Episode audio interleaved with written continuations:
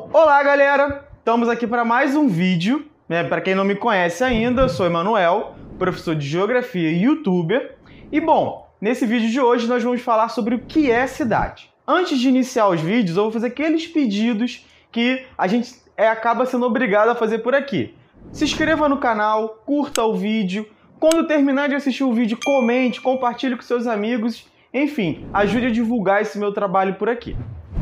Bom, gente, então o vídeo de hoje ele é inspirado, ele é baseado de certa forma num livro da Raquel Ronick, né, que é uma intelectual que estuda bastante a cidade e o processo de urbanização. Né? O livrinho é da coleção chamada Primeiros Passos, é uma coleção bem antiga e que tinha como objetivo iniciar o debate sobre vários temas. E o livro que eu me baseei hoje é o que é cidade.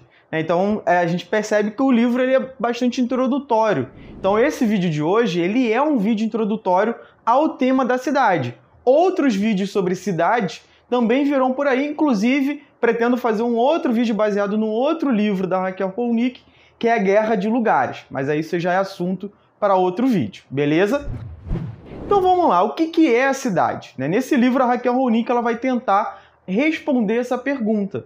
Mas a gente vai perceber logo de cara que essa resposta não é uma resposta muito fácil, porque o que é cidade, é, a resposta a essa pergunta vai depender do local em que nós estamos falando, do tempo histórico em que nós estamos abordando. Então, o que é a cidade varia ao longo do espaço e do tempo. Mas a Raquel ela junta ali uma série de elementos para conseguir mostrar para gente um quadro geral do que seria a cidade na história humana. Bom, quando que surgem as primeiras cidades? As primeiras cidades elas surgem não para abrigar a vida humana, mas para abrigar de certa forma a morte. Então a gente pode até chamar essas cidades de necrópolis. Por quê? Porque o ser humano, lá no início né, da sua conformação enquanto sociedade, ainda era uma sociedade nômade, ou seja, se deslocava de um local para o outro, né, sempre em busca ali, das melhores condições de vida alimento, água potável e por aí vai. Proteção também, obviamente. Então, as primeiras cidades, elas na verdade são locais que abrigam os corpos daqueles seres humanos que morreram, que vieram a falecer. Então, as primeiras cidades não abrigam a vida humana, né? Ou essas cidades também vão ser caracterizadas como um local aonde você tem ali um templo religioso e por aí vai. Quando que isso muda? Quando os seres humanos descobrem a agricultura, quando os seres humanos, na verdade, desenvolvem a agricultura, ou seja, o domínio sobre a produção através do uso da terra.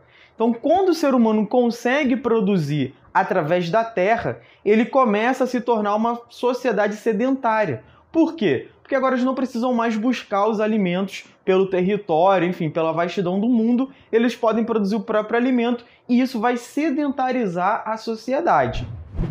Bom, então a Raquel Ronick ela fala pra gente, então a, sociedade, a cidade ela pode ser definida de que forma? Né? Já que a gente tem essa sociedade né, sedentarizada, em que há uma relação entre o ser humano e a natureza totalmente diferente da anterior, porque agora o ser humano ele molda essa natureza, ele transforma essa natureza para produzir seus, produzir seus próprios alimentos. Então acho que a gente já pode decidir o que, que é a cidade. E aí Raquel Runick vai lançar algumas características, como intenso fluxo de pessoas, um comércio muito intenso, né, passagem muito grande de pessoas, conexões, etc. Só que, como ela mesma fala, essa característica de uma cidade muito fluida, de uma cidade muito veloz, é uma característica muito atual. A cidade nem sempre foi assim. Então, se a gente volta no passado, por exemplo, dentro da Idade Média, as cidades elas eram muito mais próximas de cidadelas, ou seja, de locais de proteção. Então você tinha uma entrada da cidade, você tinha uma saída da cidade, enquanto que hoje a gente quase nunca está fora da cidade. A gente quase sempre está dentro da cidade. Então, se, por exemplo, é, em Jerusalém, você tinha lá os grandes portões. Em Nova York, por exemplo, a gente vai ter também um portão de entrada da cidade. Hoje em dia a gente não tem muito isso. Ah, o portal da cidade. Por quê? Porque uma cidade se termina e já começa logo outra ali emendada, então a gente não sabe muito bem quando começa e quando termina a cidade.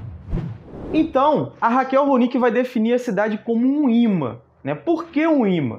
Porque a cidade ela atrai as pessoas. Por que, que ela atrai as pessoas? Por vários tipos de necessidade, seja religiosa, então as pessoas vão migrar para a cidade por uma questão religiosa, para visitar um templo, etc. Vão visitar a cidade para fazer trocas comerciais ou vão se fixar na cidade para trabalhar e viver dentro da cidade. Então, através disso, o ser humano ele começa a moldar a cidade. E aí vem uma segunda definição do que seria a cidade pela Raquel Ronick, que é a definição da cidade enquanto uma escrita, né? ou seja, uma cidade escrita. Por quê? Porque com a chegada, né, com a concentração de população dentro das cidades, as cidades da Idade Média, por exemplo, que eram cidades é, que cresciam em torno de elementos naturais, ela começa a ganhar mais tamanho e não cresce mais dependente das condições naturais do território. É, o ser humano ele passa a escrever um novo território, ou seja, ele passa a modificar o território, configurando uma nova cidade. Então, se antes você quase não tinha modificações dos elementos da natureza para produzir a cidade, agora a cidade ela é praticamente escrita através de formas geométricas, como mais ou menos a gente faz com a própria escrita. E essa escrita da cidade, né, obviamente, ela muda ao longo do tempo. Uma escrita que no passado tinha uma função, hoje tem outra função. Então a Raquel Runick vai falar para a gente o seguinte: olha, a cidade, a gente consegue ler a cidade. A gente pode olhar para as suas formas, para as suas ruas, para os seus prédios e ler esse espaço urbano. Então, através dessa leitura, nós conseguimos decifrar esse espaço urbano. Então, a forma é bastante interessante para a gente compreender a cidade, mas não só, porque essas formas contêm conteúdos. E esses conteúdos eles podem mudar ao longo do tempo. Então, por exemplo, uma antiga fábrica se tornar um shopping, como acontece aqui no Rio de Janeiro, no caso do Shopping Nova América. Ou seja, você mantém a mesma escrita, mas o conteúdo modifica-se completamente. Então a gente vai perceber que essas escritas, além de registrar formas e conteúdos, ela também registra o acúmulo de riqueza sobre esse território. A gente vai falar um pouco mais à frente melhor sobre isso. Outro elemento importante da cidade é a questão política, já que a cidade, por aglomerar uma grande quantidade de pessoas, de seres humanos, é, força o indivíduo a viver em coletivo. A gente não consegue pensar a cidade só enquanto um, enfim, um conjunto de indivíduos, mas a cidade é uma coletividade. Então, se ela é uma coletividade, a gente precisa organizar esse coletivo. Existem várias formas de organizar esse coletivo. A Raquel Ronick ela segue né, o padrão do que é estabelecido através do Estado moderno, do Estado europeu, né, um Estado capitalista, mas a gente tem que lembrar que né, os indígenas da América, da África, né, os povos originários, melhor dizendo, da América, da África e da Ásia, organizavam a cidade de uma forma diferente. Né? Cada sociedade humana vai ter ali uma forma de organizar a sociedade, porque o modo de produção ele influencia bastante na forma como essa cidade é organizada. Mas, seguindo o padrão europeu, de certa forma, ele herda é característica das cidades gregas, né, das cidades-estados gregas e das cidades romanas, em que a gente vai ter determinados espaços, seja a ágora grega ou a civitas romana, ou seja, locais de debates políticos que serão acessados pelos cidadãos. Quem é o cidadão nessas sociedades? É, é preciso marcar bem isso, porque isso vai ter uma influência nos dias de hoje. O cidadão, basicamente, é aquele que possui propriedade de terra, possui certa riqueza, possui propriedade de escravos ou servos e também são homens maiores de 21 anos, pelo menos na Ágora. Ou seja, a cidadania já inicia sua trajetória, já inicia seu caminho bastante limitado a algumas pessoas. Então isso é importante para a gente compreender a sociedade de hoje e não cair em determinadas armadilhas que vão evocar essa cidadania idealizada, já que a cidadania ela nunca foi e ainda não é generalizada para todas as pessoas, para todos os seres humanos. Então, nessas sociedades grega, romana, a gente vai ter uma centralização do poder através da realeza, principalmente, depois também nos estados absolutistas. Então, a gente vai ter uma hierarquia muito fixa, certo? E pré-estabelecida. Tá? Então, quando a gente pensa nos dias de hoje, a gente pensa, pô, então essa hierarquia não existe nos dias de hoje. A gente vive numa sociedade que é totalmente descentralizada.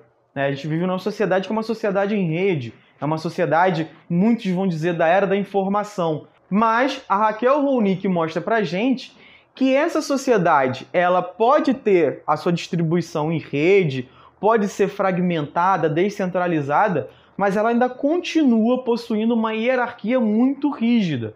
Vamos lembrar, né, a divisão internacional do trabalho, a divisão interna do trabalho, vai estabelecer as funções das cidades, as funções das pessoas dentro dessa cidade.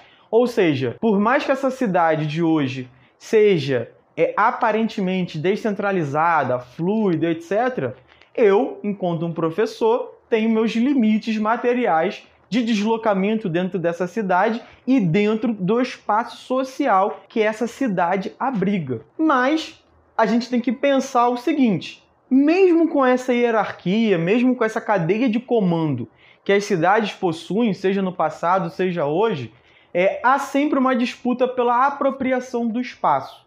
Então, essa apropriação do espaço pode ser feita pelo capital ou também pode ser feita pelos movimentos sociais, pelos coletivos humanos né, pelos subalternos, vamos dizer assim. Mas essa cidade do passado, essa cidade mais clássica, que era a cidade, as cidades gregas, as cidades romanas, ela vai se modificar ao longo do tempo. Então a gente vai ter, por exemplo, em dado momento, a cidade feudal, que é uma cidade bastante fragmentada, é uma cidade que abriga apenas o local de troca, de comercialização. E aí que a gente tem o que a gente chama de uma divisão do trabalho.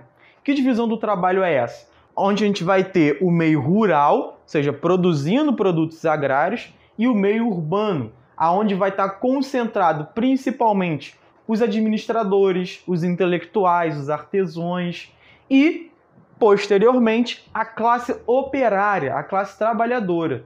E essa divisão do trabalho, ela acontece entre a cidade e o campo, mas também acontece dentro da cidade, ou seja, há trabalhadores cumprindo diferentes funções dentro dessa cidade e também acontece entre cidades diferentes. Então você vai ter uma determinada cidade que vai produzir ferro, outra cidade que vai produzir já uma tecnologia a partir do ferro e etc. Então a gente percebe que dentro do capitalismo, dentro da sociedade moderna, a divisão do trabalho é fundamental para segregar os espaços, ou seja, para delimitar os espaços segundo a sua especialidade.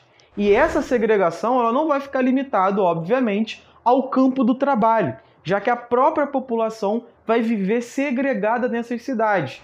Com o desenvolvimento da cidade moderna, né, com a transformação do espaço urbano em uma mercadoria, só vai ter acesso ao espaço urbano quem tem dinheiro. Então, se você tem dinheiro, você tem acesso, obviamente, aos melhores lugares desse espaço urbano. Né? E aí o papel do Estado é fundamental nisso, porque é o Estado que vai criar áreas é, mais valorizadas do que outras através do planejamento urbano, através de sua intervenção sobre o território. E o Estado vai fazer isso para garantir justamente a valorização desse território. Então, se você é um trabalhador pobre, você não vai ter acesso ao espaço da mesma forma que um dono de uma indústria, por exemplo, um burguês, ou seja, você vai estar limitado àqueles espaços menos valorizados. Ou seja, a cidade, como uma produção da indústria, uma produção do capitalismo, é uma cidade contraditória, que cria áreas muito valorizadas e áreas pouco valorizadas. Então, o planejamento urbano ele é central nessa transformação do espaço em mercadoria e continua sendo central até os dias de hoje. Bom, para não ficar muito extenso, já vou começar a concluir esse vídeo chamando atenção para o seguinte elemento. O espaço, como nos fala o Milton Santos, né, o espaço geográfico, ele é um conjunto indissociável de objetos e ações. Quando o Milton Santos fala de objeto, fala de ação, ele está falando de objetos. técnicas que são colocadas dentro do espaço, como pontes, é, ferrovias, rodovias, enfim. E as ações é o que é realizado entre esses objetos. É a ação realizada pela sociedade humana sobre esses objetos. A gente precisa entender que a cidade, ela também acaba sendo esse conjunto de objetos e ações. Esses objetos e essas ações, de certa forma, são determinadas pelo modo de produção. Então a gente percebeu que ao longo do tempo, né, os modos de produção eles foram se modificando. Então a gente saiu lá do modo de produção mais antigo, da Grécia Antiga, da Roma Antiga, é, passou pelo modo de produção feudal, né, que é um modo de produção totalmente fragmentado, em que o trabalhador lhe detém os meios materiais para sua reprodução, e chegamos ao capitalismo, com o início da industrialização, é, onde o trabalhador ele perde esse caráter de produzir sua própria existência, né? ele precisa trabalhar. Então, se ele trabalha, ele vende sua força de trabalho no mercado de trabalho e isso, de certa forma, determina em quais locais do espaço ele vai ter acesso ou não. Ou seja, o modo de produção determina o espaço geográfico, assim como também determina o espaço urbano. Bom, se faltou alguma coisa, obviamente, essa responsabilidade é apenas minha. Eu vou indicar que vocês leem depois o livro da Raquel Ronick. É um livro antigo, mas é um livro ainda muito atual e que introduz muito bem a gente no tema da cidade, da urbanidade, enfim. Então eu vou deixar essa dica para vocês e, obviamente, vou passar aqueles recados de sempre. Se inscreva no canal, ative o sininho, curta esse vídeo, comente. Eu gosto quando vocês comentam, principalmente coloquem dúvidas, discordem de mim, mas comentem por favor para a gente conseguir levar esse vídeo para mais pessoas. E, obviamente, também compartilhe o vídeo com seus amigos, seus colegas, enfim, compartilhe com quem você achar que vai é, gostar desse vídeo aqui. Então, até a próxima!